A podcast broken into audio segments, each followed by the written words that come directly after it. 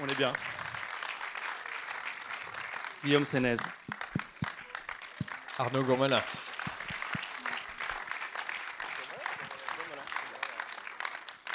Euh, je remercie à nouveau Guillaume d'être avec nous parce qu'il a, il a écourté ses vacances. Il a même abandonné ses enfants lui aussi ce soir pour Ah, être avec nous écoutez, ce non, soir. Je, je retourne demain, donc ça va. Je, je, juste fait les retours. Pas, pas- pas de panique.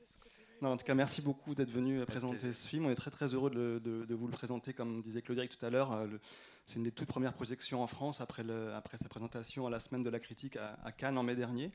L'idée, c'est que voilà, a la chance d'avoir Guillaume ici ce soir. Vous êtes très nombreux. J'imagine que vous avez des réactions. Donc l'idée, c'est aussi que ce soit aussi vos, vos réactions, vos questions.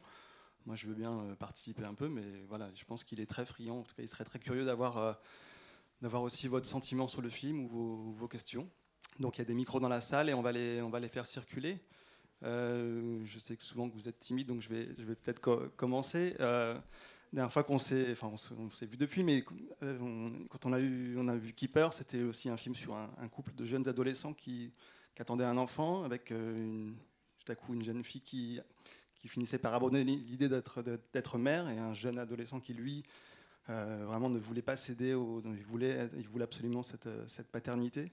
Là, on retrouve un- une autre thématique. On, regagne la maternité. Cette fois-ci, une mère qui abandonne le, le foyer familial. C'est toujours un schéma assez original. Et, un père qui, cette fois-ci, ben, nous montre aussi les limites, qui a du mal aussi à, à être père. Je voulais voilà, savoir qu'est-ce qui, te passionnait dans ces, questionnements, qu'est-ce qui avait amené, de, comment t'étais passé de keeper à, celui-ci?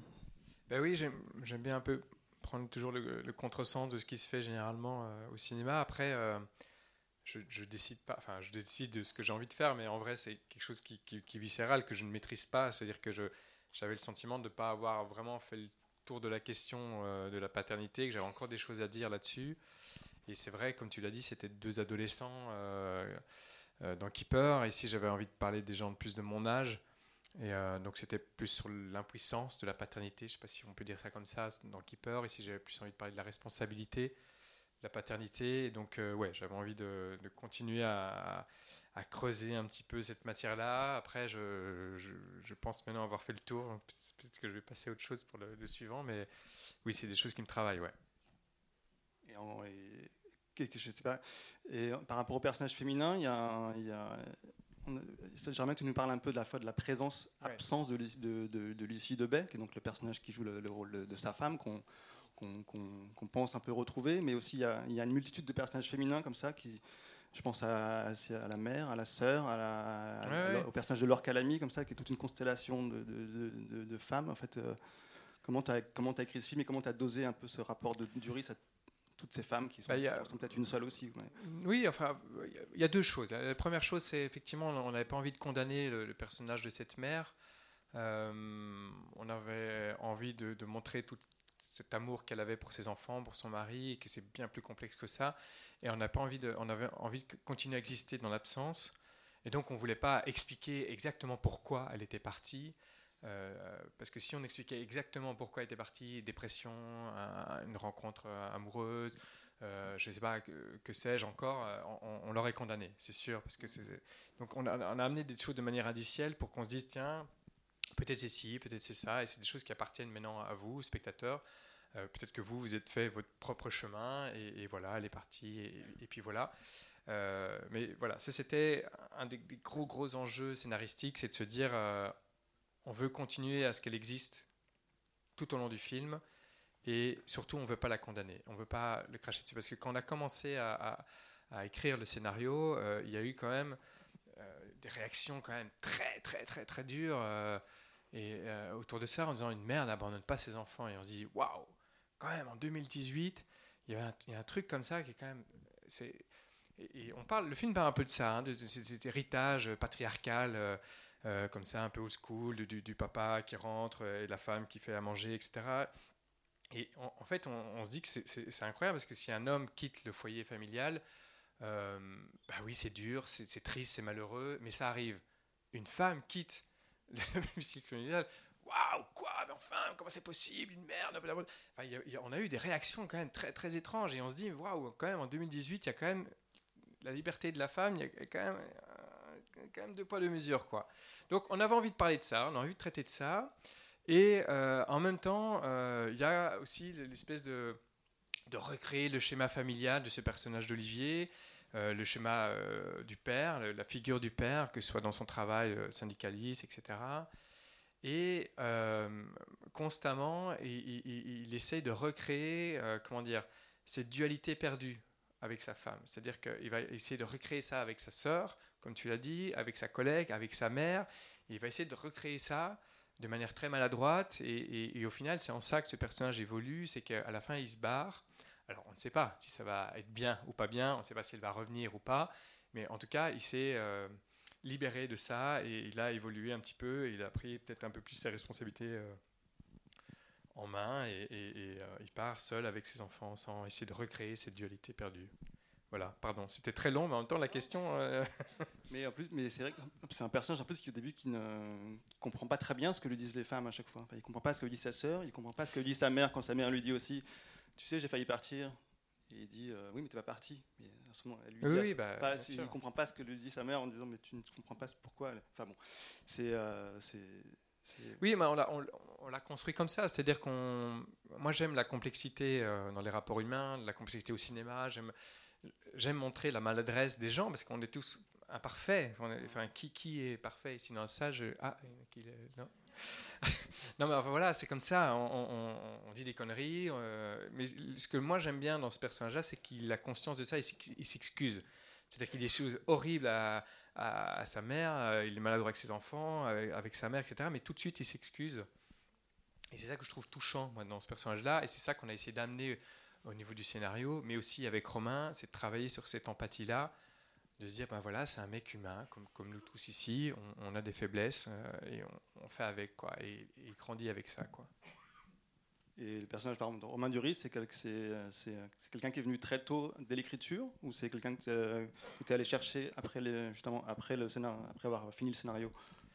Alors, Romain, moi, c'est un comédien que j'ai toujours adoré parce que c'est quelqu'un qui aime se renouveler, qui aime essayer des choses différentes, qui, aime, qui, est très créatif, qui, est, voilà, on, en discutait, qui a travaillé avec Patrice Chéreau, qui a travaillé, euh, qui a travaillé avec, euh, avec Audiard, qui, était dans Gadjo Guido. Enfin, il a fait des choses assez pointues, puis à côté de ça, il a fait du cinéma un peu plus commercial. Euh, mais moi, je me souviens de Doberman, par exemple. J'avais été voir deux fois au cinéma, il était incroyable. Je ne sais pas si vous vous souvenez du personnage de Tomasi dans Le Péril Jeune de, Clapiche. Voilà. Et, je me dis, mais waouh, ce mec, il est hyper créatif, il, ose faire des choses. Et, donc, très très vite, moi, j'écris pas pour les gens. D'abord, j'écris et ensuite, je me dis, tiens, qui, qui pourrait m'étonner dans ce rôle-là? Et donc on s'est rencontrés, il avait adoré Keeper, il aimait beaucoup ma façon de travailler, et en fait il s'est très vite positionné sur le film. Et très très vite j'ai senti une, énorme créativité euh, chez lui, et, c'était ce que je recherchais, c'est-à-dire que c'est un comédien qui est dans le partage, qui est dans l'écoute, qui écoute son partenaire, et ça c'est précieux, il n'y a rien à faire. Est-ce qu'il y a des, oui, des réactions? Bah déjà, je voulais vous les féliciter pour ce film. Euh, j'ai vraiment été touchée. J'ai trouvé que c'était très bien écrit, très bien filmé aussi, très bien réalisé. Euh, je voulais vous poser une question par rapport au dialogue. J'ai trouvé que les personnages étaient très hum, nature. J'ai pas l'impression que c'était une écriture précise. J'ai l'impression que vous avez laissé de la liberté à vos, à vos comédiens, tout en ayant une ligne directive, je pense. Mais euh, c'était très hum, réaliste en fait. On n'avait pas l'impression, c'est souvent ce qu'on reproche au cinéma français, c'est d'avoir des dialogues euh, un peu trop attendus ou, hmm. et surjoués. Et là, j'ai trouvé que c'était très très réaliste. On est dans une usine. Euh, Romain Duris vraiment euh, incarne bien son personnage de chef d'usine, quoi.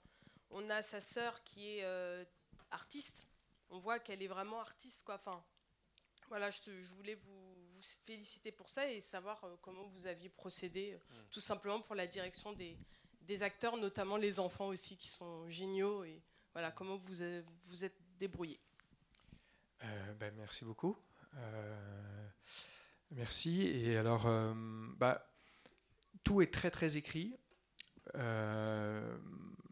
mais c'est travaillé. C'est-à-dire que comment dire, les, comédiens et les enfants compris ne reçoivent pas les dialogues proprement parler. Ce qui est plus simple pour des enfants, euh, la gamine elle a 5 ans, donc commencer à lui dire tu vas prendre 3 pages pour demain, ça va être compliqué. Mais, c'est pareil pour tous les comédiens, hein, que ce soit Romain Duris qui a fait 40 films ou, les enfants qui n'ont jamais tourné. ils connaissent l'histoire, évidemment, ils ont, ils ont le, traitement, ils savent de quoi ça parle. On travaille énormément en amont sur le, personnage, trouver le bon personnage, le point de vue de, chaque personnage. Et on, arrive sur le tournage, on fait des improvisations d'abord, et puis petit à petit, on arrive au texte, c'est-à-dire on arrive au dialogue qui est très écrit, mais qui n'aurait pas donné, c'est-à-dire qu'ils vont les chercher eux-mêmes. Ce qui donne peut-être cet aspect un petit peu réaliste, en tout cas, réaliste je ne sais pas, mais en tout cas spontané que moi je recherche et qui moi m'excite pour, vous avez raison, euh, éviter cet aspect un petit peu convenu, un petit peu attendu du, du euh, chant contre chant, chant contre chant, chant.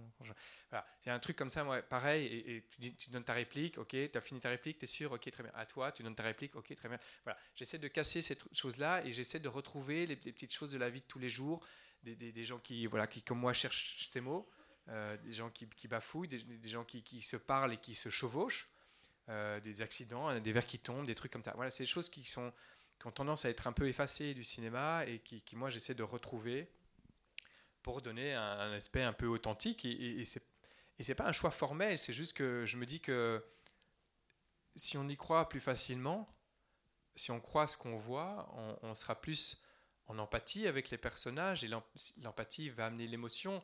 Et en vrai, je le cache pas, moi j'essaie d'amener d'abord une émotion.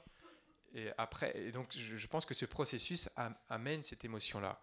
Après, si l'émotion peut euh, amener une espèce de réflexion en disant mais waouh, pourquoi ça m'a touché, qui s'est passé, et qu'en puisse, derrière, on puisse réfléchir un petit peu sur ce qu'on vient de voir, bah, je pense que c'est gagné. Moi, je déteste les films où on nous prend trop par la main, où on emmène en disant, voilà, t'as vu, ça c'est bien, ça c'est pas bien, voilà le message du film.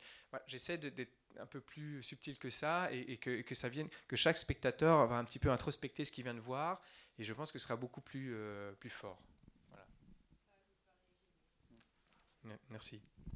Mais pour rebondir sur votre question, à quel moment tu décides d'amener la, d'amener la caméra, de tourner? Parce qu'en fait, il y a un moment aussi où ils amènent leurs mots, euh, tu as les, les dialogues, mais il y a aussi un moment où tu ne tu peux pas non plus essouffler trop le, leur respiration et tu dois aussi euh, bah, décider de tourner. Il faut y, il faut y aller. Quoi. Exactement. Et donc, euh, pour régler ce problème, je tourne tout de suite.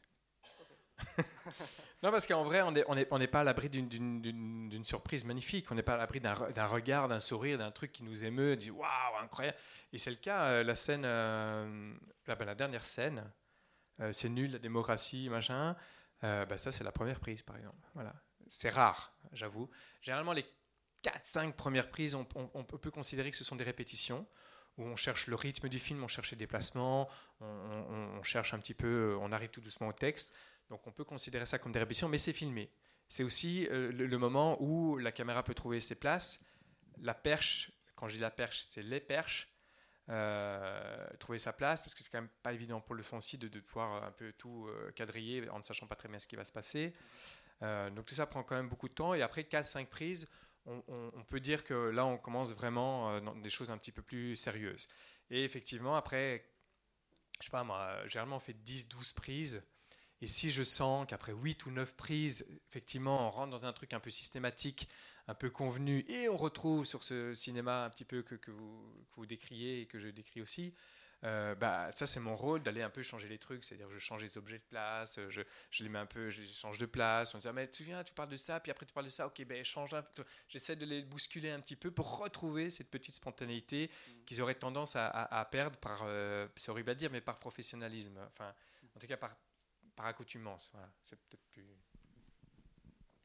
Oui, moi je voulais vraiment vous féliciter. Vraiment vous féliciter. Merci, madame. Et le film est vraiment très très beau. Et comme vous disiez, vous avez su créer l'empathie avec euh, les personnages. Moi qui, en général, reste assez froide euh, face à, à, à, ce qui s'est représenté dans les scènes, je, euh, je prends de la distance. Et là, j'ai vraiment été très émue.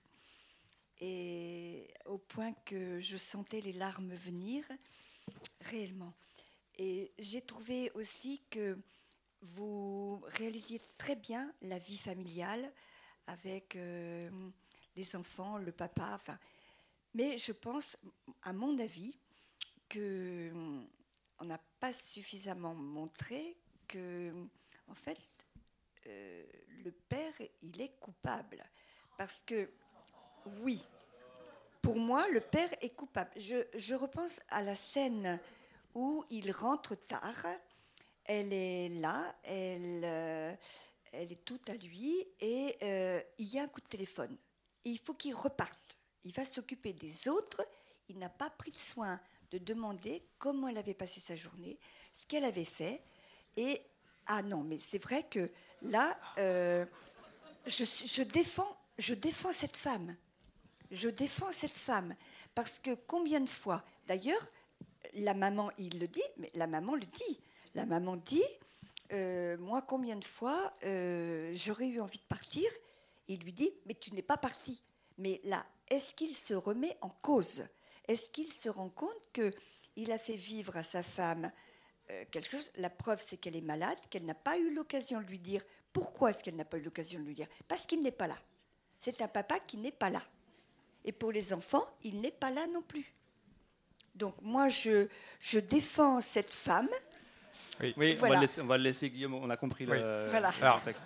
Euh, d'abord, merci. Contre, Par euh, contre, le film, euh, les, le montage, les, les, plans sont merveilleux. J'adhère. Merci beaucoup, merci beaucoup pour votre intervention. Merci pour vos compliments. après, pour répondre à votre question, et je pense que vous avez en grande, grande, grande partie raison, c'est-à-dire que alors après, là où je suis moins d'accord, c'est que je trouve que ce personnage évolue, c'est-à-dire qu'effectivement, il n'écoute pas, il n'est pas dans la communication avec sa femme, ni avec ses enfants, ni avec sa sœur, ni avec sa mère, mais qu'au fil du film, il s'ouvre à plus de communication, notamment avec sa collègue.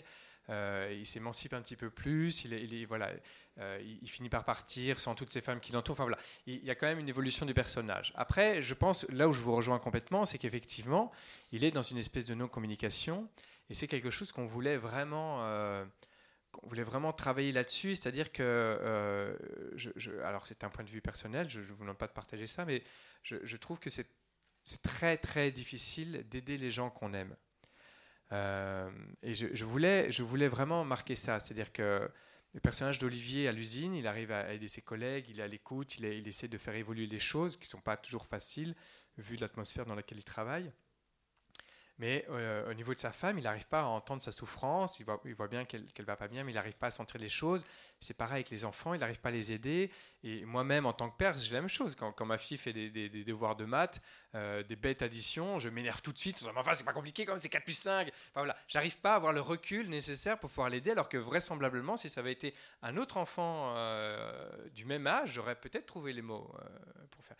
Et en fait, c'est très, c'est très difficile d'aider les gens qu'on aime. C'est comme les médecins. C'est, dans le serment d'Hippocrate, c'est comme ça qu'on appelle ça. Euh, où c'est conseillé de ne pas, euh, de, ne pas euh, soigner les, gens de sa famille, parce qu'on manque de recul.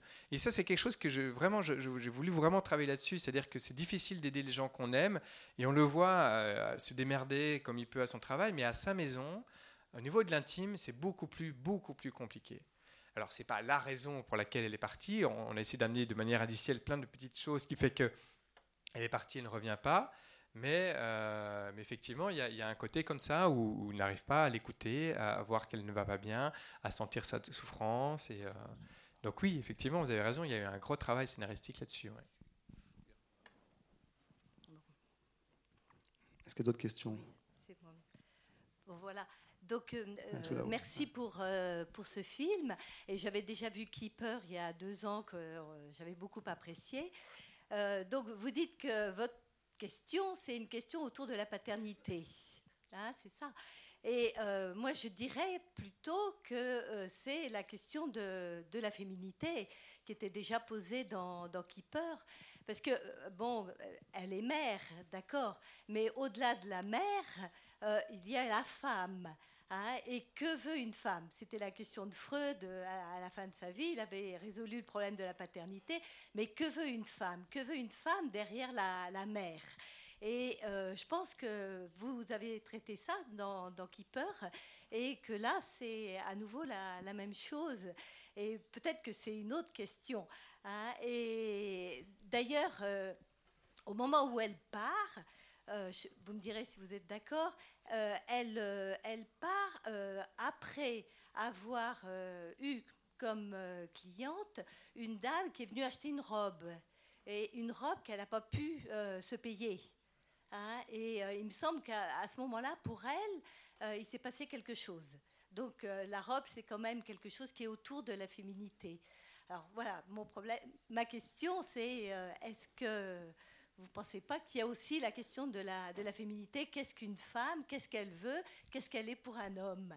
Et euh, qu'est-ce qu'elle est pour elle-même aussi hein, Alors, euh, bien sûr, je, je alors, plusieurs choses à dire. Euh, la première, c'est que je, je, ne, pense pas qu'un film soit une question. Je ne pense pas que c'est une question autour de la paternité. C'est-à-dire que je démarre l'écriture d'un film sur un questionnement que j'ai. Et ensuite, j'en fais un film. Je, le répète, moi, je tends vers une, émotion. J'essaie de donner une émotion au spectateur. Euh, un film, pour moi, n'est pas du tout une question. Donc, première chose très, très, très importante quand même à, souligner. Euh, ensuite, comme je l'ai dit tout à l'heure, euh, bien sûr, il y avait énormément cette envie de parler de, pas forcément de la féminité, mais en tout cas de la liberté de la femme. Et ça, c'était hyper important. Après, vous savez, quand on fait un film, on, démarre de, choses qui nous travaillent, qui nous, hantent, qui nous, qui nous questionnent. On commence à écrire, ensuite on romance, on, rentre dans une dramaturgie, etc. Et on essaye de mettre plein de choses. C'est pour ça que je ne suis pas d'accord avec le fait de dire que c'est une question. C'est bien plus complexe que ça. Donc oui, il y a le rôle de la femme, la liberté de la femme, euh, le schéma familial euh, patriarcal qui est reproduit, euh, et en même temps que sa sœur évite. Enfin, il y a, y a, y a euh, le, monde, le, monde, euh, le, monde du travail, ou, en tout cas les, répercussions du monde du travail, les répercussions de la modernité du travail sur l'intime. qui se répercutent. Enfin voilà, j'essaie de mettre énormément de choses, énormément de complexité, parce que c'est ce que je disais tout à l'heure, c'est quelque chose que j'admire moi au cinéma, que j'essaie d'amener dans les films. Donc je ne pas, je fais pas un film pour poser une question sur la féminité. après, j'essaie de mettre, de, comme je disais tout à l'heure, de manière indicielle des choses qui fait que vous, vous vous appropriez le film et vous voyez la chose d'une façon, et c'est très bien comme ça. Euh, euh, ce pourquoi elle est partie, euh, voilà, vous, parlez de cette robe, vous parlez de cette scène que, que j'aime beaucoup, ou, ou, une espèce d'émotion qui se transmet, mais il y a plein d'autres choses, il y a plein d'autres scènes avec cette femme qui pourraient nous amener vers autre chose. Euh, toujours dans cette idée que le film, à un moment donné, appartient aussi au spectateur. Et, voilà, mais je, n'aime pas, je ne vais pas utiliser le mot euh, réduire, c'est pas ça que je veux dire, mais je, n'aime pas euh, simplifier le film à une seule question. C'est toute une série de choses que j'ai voulu y mettre et, que, chaque spectateur va y trouver son compte. Mais à nouveau, moi, c'est l'émotion que j'essaye d'amener et que j'essaie de vous transmettre. Il y a n'y a pas plus de, prétention que ça. Voilà. J'espère avoir répondu euh, à votre question. Mais tu as consciemment placé quand même très peu de, personnages masculins dans le film en fait. Parce que finalement il y a celui de Jean-Luc qui disparaît très, vite, euh, le, son, ami, son ami flic qui a, un rapport euh, enfin, très important dans le film, et puis, et puis Romain Duris. Quoi. Bien sûr, mais ça, je, bien sûr, mais c'est ce que je disais. Je, il, essaie de reproduire ce schéma homme-femme, cette dualité perdue, ce schéma de du mec qui va travailler, la femme qui s'occupe des enfants. Enfin, il essaie de sans cesse reproduire son seul schéma parental qu'il connaisse, à savoir celui de son père, euh, qui était syndicaliste, qui travaillait tard, etc. Et dans, une espèce de, schéma, euh, oui, euh, patriarcal, old school, en tout cas, ce schéma familial un peu old school. qu'il a connu lui en étant jeune et de manière très maladroite, il essaie de reproduire ça parce qu'il n'a pas il n'y a pas d'autre modèle sous le coude. Euh, voilà. Et je pense qu'on est tous conscients ici que nous vivons euh, dans, une, dans, une, dans, une, euh, dans, une, dans des schémas patriarcales, mais, mais, mais, malgré avoir conscience de ça, dans la pratique, on en est loin. quoi. Bonsoir, je voulais vous féliciter sur pour le film qui est plein d'émotions, de sensibilité, je dirais même presque d'une sensibilité presque féminine, tellement euh, les sentiments sont très forts. Merci. Et ça touche, et particulièrement, moi je, je vais sortir de l'homme, de la femme, les enfants, c'est extra les enfants. Euh, dans plein de plans euh, sur les regards, les émotions, particulièrement le petit garçon. Comment avez-vous fait pour que ces enfants puissent euh, être des acteurs à part entière parce que c'est impressionnant, on y croit vraiment et euh, même s'il y a quelques maladresses, euh, mais c'est super quoi. Et c'est ça qui remplit aussi le film de plein d'émotions. Bien, merci beaucoup. comment je fais Je frappe beaucoup. Non, je, mais comme je vous ai dit, à partir du moment où, on n'exige pas d'un enfant d'apprendre un texte par cœur et de réciter euh, et de sentir le texte, et que tout le monde est OK avec cette méthodologie-là, qu'on ait 5 ans ou 8 ans et qu'on n'ait jamais fait de film, ou qu'on ait 40 ans et 40 films derrière soi, je pense qu'on met tout le monde sur le même pied d'égalité, à savoir où on est obligé d'écouter son partenaire et de réagir en fonction de ce qui se passe. Euh, c'est-à-dire que les, enfants savaient très peu de l'histoire. Je leur ai donné un, bref canevas. Et, les, adultes essayaient de les, ramener toujours euh, au, cœur de la scène, à l'objectif de scène. Mais, euh, mais en vrai, c'était très facile parce que si, si la gamine ou, le gamin partait à gauche ou à droite, mais il jouait avec ça et, on, on, arrivait à atterrir sur nos pattes. Donc je pense que la, méthodologie que, que, j'essaye d'instaurer euh, sur le plateau euh, participe grandement à ce que les enfants soient beaucoup plus, euh, beaucoup plus à l'aise en fait. Voilà. Je ne veux surtout pas rabaisser le talent de ces deux jeunes comédiens qui sont incroyables et qui ont émergé très très vite après un casting de 150 enfants. ils sont magnifiques, je, suis bien d'accord avec vous, mais je, pense que en fait, voilà, qu'on n'ait aucune expérience ou, énorme, énormément d'expérience, je pense que le, fait de, se regarder, de s'écouter, de, se respirer, d'être là, présent dans la scène, bah, tout est beaucoup plus facile, en fait. Je peux y aller là ou... Oui, euh, oui, oui. c'est bon là? Oui. Alors, Bon, d'abord, moi, je m'associe à tous ceux qui, toutes celles, pardon, qui, vous ont dit combien ce film est, émouvant, est extraordinaire et vraiment bravo pour votre film. Euh, on a passé un, super moment. Et puis, voilà, quoi, c'est magnifique. Hein.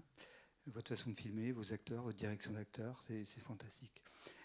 Euh, je, suis le premier homme à parler, enfin, il n'y a que des femmes qui ont parlé depuis le début. Et, c'est intéressant, votre film libère la parole des femmes. Euh, pardonnez-moi si je dis ça, je le dis de manière un peu directe, mais euh, ce, que, ce qui m'a vraiment frappé, pour ma part, c'est la façon dont, vous, comment dire, dont vous nous faites sentir l'absence. Et, cela, pour ma part, je l'ai énormément senti. Ça me paraît pas si simple que ça, de faire sentir l'absence, mais vous, vous, y parvenez d'une façon qui, moi, m'a bluffé. Hein. en tout cas, m'a beaucoup parlé, c'est le cas de le dire. Euh, et, l'absence de la mère. On parle beaucoup des pères absents, des mecs absents. Euh, ça conforte l'idée que les mecs, souvent, on comprend rien à rien. Ça, c'est vrai que je l'ai ressenti un peu comme tel. Je le dis avec humour, hein, mais euh, c'est vrai qu'on a l'impression que le, type, il comprend rien. Ça me donne beaucoup d'espoir comme mec, parce que je suis d'accord avec vous. On le voit évoluer au travers de cette absence. Et ça, c'est quand même quelque chose de tout à fait extraordinaire. J'adore votre scène finale. Et, puis, c'est ma conclusion. Euh, moi, je me demandais comment vous alliez finir. Comment tout ça allait, finir. Est-ce que ça allait finir avec le retour de la mer? Avec euh, quelque chose qui, qui, est clôturé une bonne fois pour toutes? Et je pense que votre finale est, top. Quoi. Voilà ce que je voulais vous dire. Ensuite, je vais dire à ma fille qui est dans la salle qu'on va s'en aller. Et donc, si elle veut bien, d'ici cinq minutes, nous rejoindre, ce serait formidable. Merci de votre attention.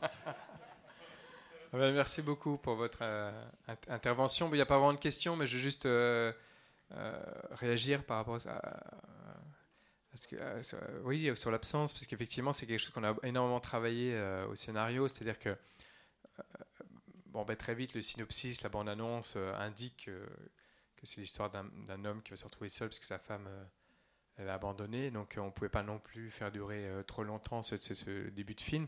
Mais par contre, l'enjeu, euh, euh, l'enjeu primordial quant à la réussite probante du film, c'était effectivement ça. C'était que ce personnage continue à exister dans l'absence et qu'on continue, qu'elle continue à être là en fait.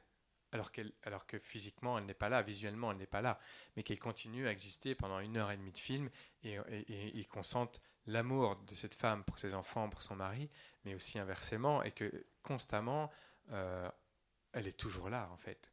Que ce soit du premier au dernier plan, elle continue à être là. Donc, merci beaucoup pour votre intervention, parce qu'effectivement, c'était quelque chose qu'on a, qu'on a, qu'on a énormément, euh, essayer de d'incarner au niveau du récit. Voilà, merci. Je vais être le deuxième homme à parler donc ce soir. Ça s'est joué un peu, hein, vraiment. Ah, je vais, non mais voilà, j'ai bon, j'ai laissé la place, voilà, Monsieur euh, bah, bravo pour ce film euh, que je trouve absolument formidable. Euh, je vais être très honnête, j'ai pas aimé Keeper et je venais un petit peu à reculons. Ouais, voilà, je, et, je suis devant, donc voilà, j'ose l'affirmer. Et, et j'ai trouvé qu'il était à l'encontre de ce que vous aviez dit au début, justement, sur la notion de dialogue, de choses convenues, etc. Enfin bon, on peut en discuter off the record, c'est pas, c'est pas ma question, mais celui-ci, je l'ai trouvé extrêmement fort, abouti très très loin, effectivement, dans les jeux d'acteurs, dans la scénographie, dans la mise en scène, dans les détails. Euh, euh, ça va aux ongles abîmés de Romain euh, Duris jusqu'aux traces de dentifrice sur le lavabo. Enfin, vraiment, il y, a beaucoup de petites choses comme ça qui rendent effectivement le, film ultra crédible, hein, en plus des, dialogues. Donc je rejoins un petit peu ce que vous disiez tout à l'heure. Et je vais rejoindre ce que disait Madame aussi tout à l'heure. Moi, j'ai eu une seconde lecture du film. Et je voulais savoir si vous aviez déjà eu ce feedback de la part d'un spectateur. C'est certainement dû à euh, des résonances personnelles, mais euh, euh, finalement, j'ai senti que Romain Duris était en, détresse et que derrière cette détresse, elle est liée grandement au monde du travail. C'est quelqu'un qui travaille visiblement sous pression, qui a des responsabilités, qui est manager. Il se passe des trucs vraiment pas cool dans sa boîte. Il y a un suicide qui d'ailleurs, je trouve, est on, passe euh, relativement délicatement dessus. Et c'est un homme qui est sous pression. Et finalement, est-ce que le film n'est pas là pour aussi euh, révéler, un peu comme un cheval de Troie dans le scénario, euh, la pression qu'il peut y avoir sur certains hommes qui fait que bah, quand ils rentrent chez eux, effectivement, ils n'écoutent pas leurs femmes, ils n'écoutent pas leurs enfants parce qu'ils sont à bout, ils ont 8, 10 heures, 12 heures de boulot, où ils ont eu justement à gérer des équipes, à gérer des gens, et que bah, l'entreprise a fait en sorte que lorsqu'ils rentrent chez eux, ce sont des zombies absolument incapables de s'occuper de leurs enfants, de la femme, du foyer, euh, préparer les, vêtements pour l'école, faire le devoir, etc. etc. Donc euh, voilà, j'ai eu cette lecture-là du film, et je voulais savoir ce que vous en pensiez, et si c'était quelque chose de conscient, inconscient dans le scénario, je ne sais pas. Euh, alors, j'en pense beaucoup de bien. je, pense qu'il n'y a pas de choses inconscientes dans un scénario. Je pense que c'est tellement travaillé que tout est hyper conscient. Euh, vous avez tout à fait raison. Alors, juste une petite anecdote, effectivement, le, film euh, est très récent. On l'a montré déjà quelques fois, mais c'est mon deuxième vraiment euh, Q&A, interaction avec le public. Donc, quand vous me disiez, euh, bah non, forcément, c'est vraiment, moi je vous dis, c'est la deuxième fois que j'ai un question-réponse. Donc oui, vous êtes un des premiers à me parler de ça. Voilà. Euh, mais oui, vous avez raison, on a, essayé d'amener euh, en filigrane, c'est-à-dire que ce n'est pas, pas le cœur du film. Le cœur du film, c'est la famille, c'est l'intime. Ce sont ça, nos batailles. Mais dans nos batailles, il y a aussi, effectivement, ce que j'appelle plus euh, la nappe phréatique du film. C'est-à-dire qu'il y a cet aspect social, il y a ce monde du travail, c'est ce que je disais tout à l'heure, ce sont les répercussions du monde du travail, de la modernité du monde du travail sur la famille. Parce que vous avez raison, quand on, et c'est pareil pour tout le monde, peu importe le travail qu'on fait, euh, quand on rentre à la maison, on ne laisse pas les problèmes à la porte. Quoi. On les embarque avec nous, on, mange avec, on dort avec, on se lave avec, on, donne à manger à nos enfants. On est en train de. moi, je, me vois encore maintenant en train d'engueuler mes, mes, mes, gosses parce qu'en fait, j'ai reçu un mail de boulot et que ça m'énerve et, que, et en fait, ça n'a rien à voir avec eux. Enfin voilà, c'est des choses, c'est comme ça.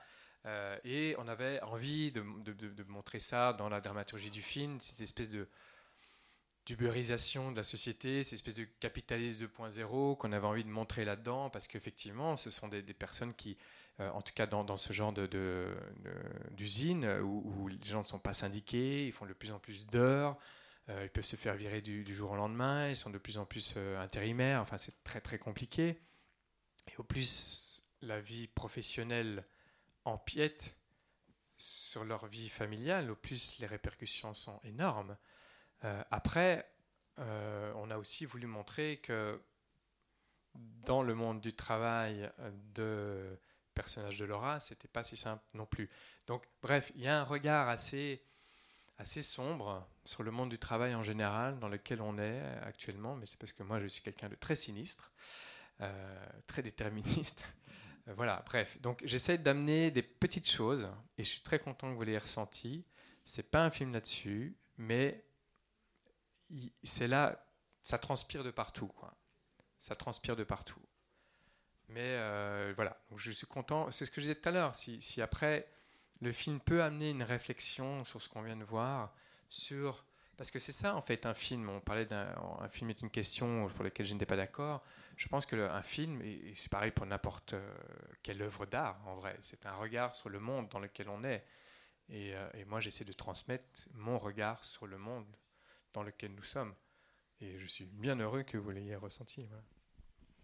Oui, Tu as hésité à, inclure un, suicide. Je me souviens que la première fois que j'ai vu le film, j'étais un peu heurté parce que je me disais, ok, il a un problème de famille, mais il y a quand même un mec qui s'est suicidé. Et je me souviens à quel point j'étais un peu choqué par le fait que le film comme ça passait sur le fait qu'il y a quand même un mec qui, a mis fin à ce jour là-bas. Mm.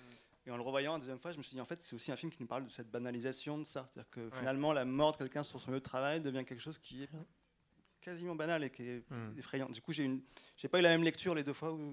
mais non, mais euh, c'est une très bonne question. Effectivement, on s'est posé la question parce que c'est tellement dur. On pourrait faire un film rien que là-dessus, d'ailleurs, hein, tellement c'est fort. Euh, donc oui, effectivement, on s'est dit non, ok, on va juste, euh, c'est un accident, machin. Et, mais c'est-à-dire qu'à un moment donné, en tant que scénariste aussi, on essaie de, de tendre les curseurs dramatiques et au plus on l'étend, effectivement, qu'est-ce que, enfin, on essaie différentes options quand on écrit. Et cette option-là, effectivement, amenait cette banalisation, quoi. En disant, mais il y a un mec qui est mort, et puis ça continue, quoi. Ça continue, la société continue, il faut faire du chiffre, et en fait, les gens qui donnent des ordres ne sont pas les gens qui gagnent plus d'argent, ce sont juste qu'il faut euh, mettre de l'argent dans les poches des actionnaires et qui, eux, ne sont pas là, parce que c'est que des actions et on les voit jamais. Enfin, c'est une espèce de. Ouais, c'est ce capitalisme 2.0 dans lequel euh, euh, on est baigné et qu'à un moment donné, ce genre d'incident devient presque pas grave, en fait. Et on vit avec ça et on continue, et voilà. Donc. oui, évidemment, on s'est posé la question, mais, mais, très vite on s'est dit non, mais en fait, en fait c'est comme ça.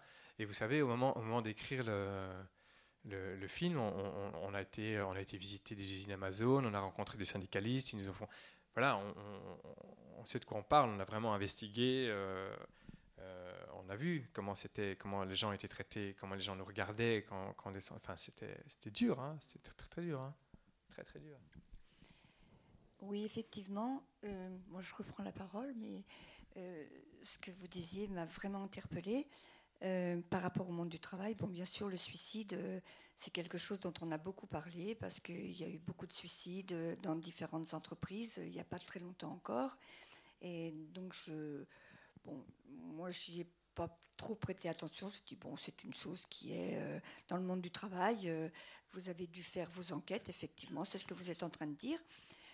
moi, par contre, ce qui m'a interpellée, bon, tout en étant bien au courant, euh, et j'ai beaucoup aimé la façon dont a réagi euh, Olivier à la fin, euh, c'est-à-dire qu'on lui propose un poste important aux ressources humaines.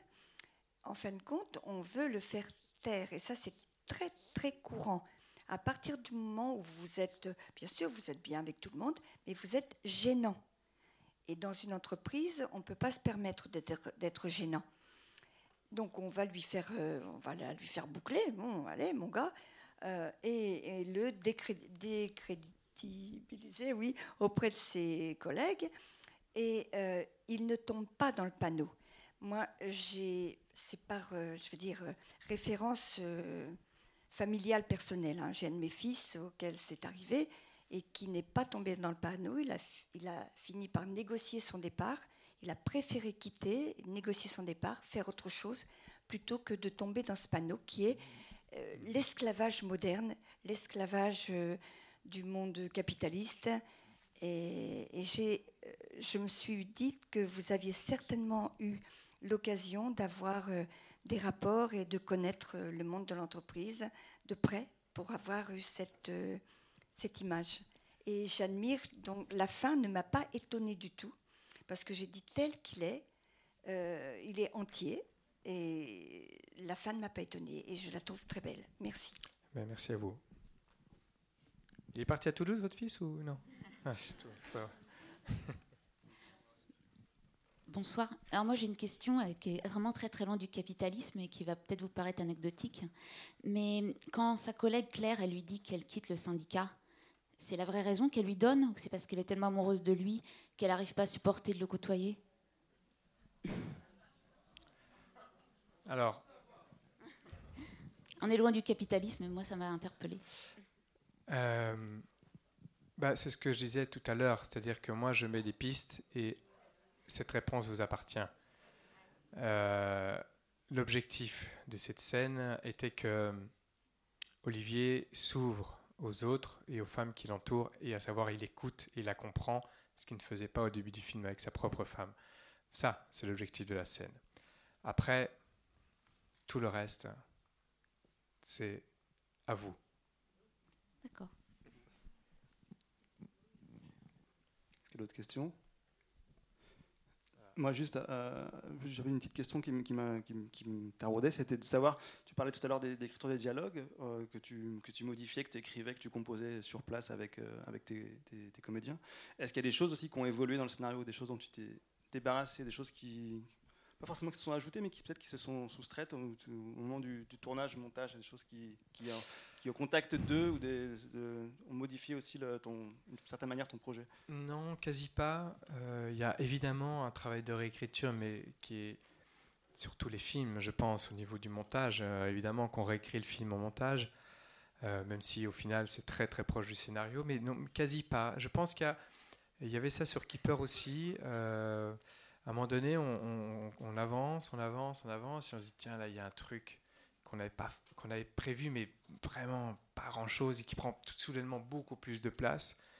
Et là, on fait attention. Quoi. Et je me souviens que le rapport euh, frère-sœur entre Romain et Laetitia, donc le personnage d'Olivier et de Betty dans le film, était tellement fort dès le début qu'on s'est dit, ouf, c'était écrit comme ça, mais pas, pas à un niveau... Euh, ils nous ont amené, ils ont sublimé les scènes, vraiment, les, les deux comédiens ont sublimé les scènes qui étaient écrites, et tant mieux.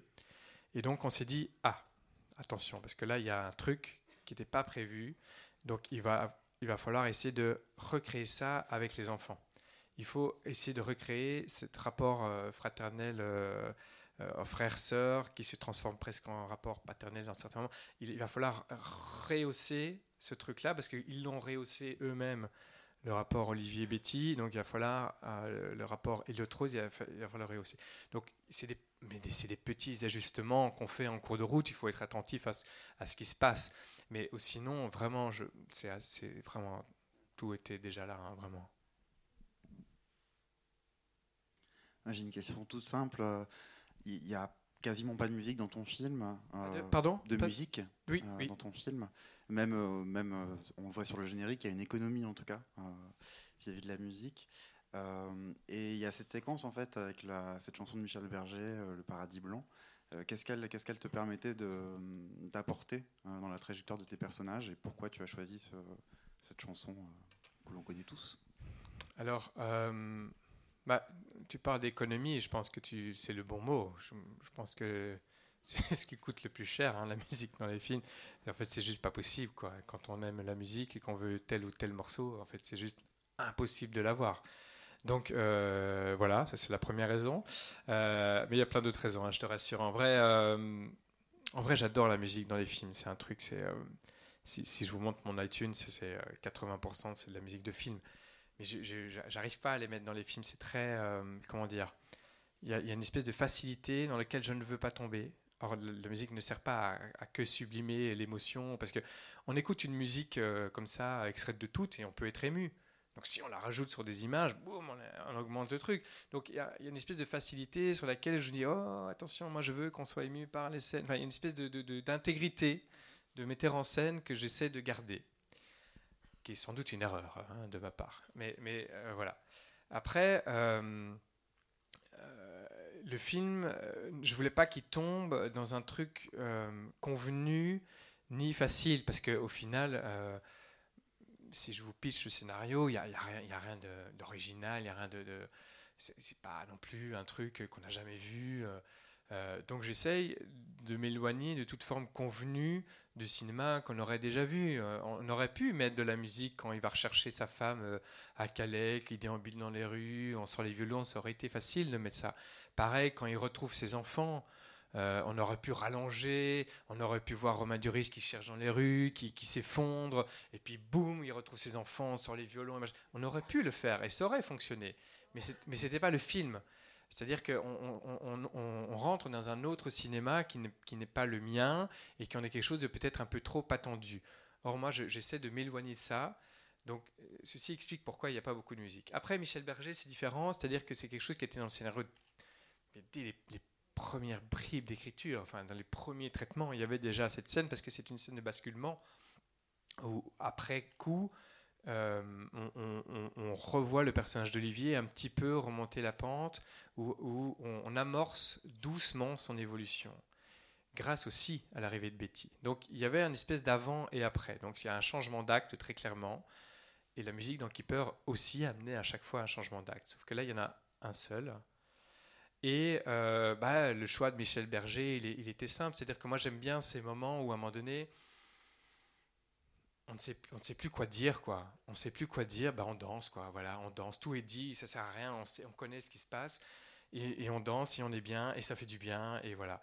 Donc, il me fallait un morceau qui pouvait amener ce, ce moment-là et en même temps amener un petit peu de nostalgie, ce que nous propose cette chanson de Michel Berger, et en même temps qu'il soit populaire, à savoir que tout le monde connaît cette chanson, tout le monde a un passé, un vécu avec cette chanson, l'a entendu en vacances, en famille, dans soirée, machin, truc brol. Donc ça, ça, ça inévitablement, ça, ça, joue sur quelque chose. Et donc oui, il y a un choix de facilité, et en même temps, en vrai, des chansons comme ça, populaires et nostalgiques, en vrai, il n'y en a pas 3000, quoi. Il n'y en a pas 3000. Donc très très vite, elle s'est imposée. Après, euh, en termes de droit, on l'a obtenu, je vais vous mentir, hein, la veille du tournage, la veille de la scène, pardon. Tellement ça a pris du temps pour obtenir les autorisations de la voir, le machin, le truc. J'épargne les problèmes financiers euh, d'obtenir un tel morceau, mais, mais, mais euh, ça, a été, ça a été très compliqué. Donc, oui, on peut dire que c'est un morceau qui était là depuis très, très, très, très, très, très, très, très longtemps. Ce qui n'était pas le cas de morceaux d'ouverture et de fermeture, qui sont des musiques euh, hors diégèse du film, on dit, donc que, que, moi, metteur en scène, j'ai rajouté sur le, sur, le, sur, le film, qui nous aide à rentrer et à, sortir du film. Et qui, voilà. sinon, euh, non, effectivement, c'est le seul, seul morceau du film. On va peut-être prendre une dernière question. C'est le moment. Hein. Ou pas, hein, d'ailleurs. Oui. La question était chère. La question n'est pas chère, mais le morceau est cher. Très cher. Pour un petit film, non, parce que ça, on a l'impression c'est Romain Duris, machin, mais en vrai, c'est un petit film, un petit budget. Euh, c'est un film Annexe 3, je sais pas, pour ceux qui connaissent un peu le cinéma. Donc c'est, oui, c'est, des, des, un film qui a été difficile à monter. Vous avez vu, il n'y a, aucune chaîne de télé qui nous a suivis. Enfin, ça, ça a été très compliqué à, monter. Donc oui, oui, évidemment, pour un petit budget comme ce film-là, c'est un, c'est, c'est hors norme. Après, on, connaît tous le, passé. Euh, enfin voilà, on sait tous que le téléchargement, Napster, enfin voilà, c'est plus comme avant quoi. Euh, non, les gens pour gagner, les gens qui font de la musique pour gagner leur vie, doivent faire des concerts. C'est très compliqué. Donc c'est le seul, c'est le seul moyen qu'ils ont eux de gagner un petit peu leur vie, c'est de, de, vendre leur musique, euh, que ce soit sur des films, des publicités, euh, documentaires, que sais-je. Donc moi je leur je leur en veux pas, mais c'est vrai que c'est par rapport au budget du film, c'est pas cohérent. Quoi. Bon, bah écoute, je voulais, on va remercier vraiment Guillaume Sanez. Avec plaisir, merci. d'avoir été là. Merci, merci. Je vais faire un peu la, la réclame, vous dire que le film sort en France et au 400 coups le 3 octobre prochain. Voilà, donc vous pouvez faire passer le message ah oui, à et tous. Merci.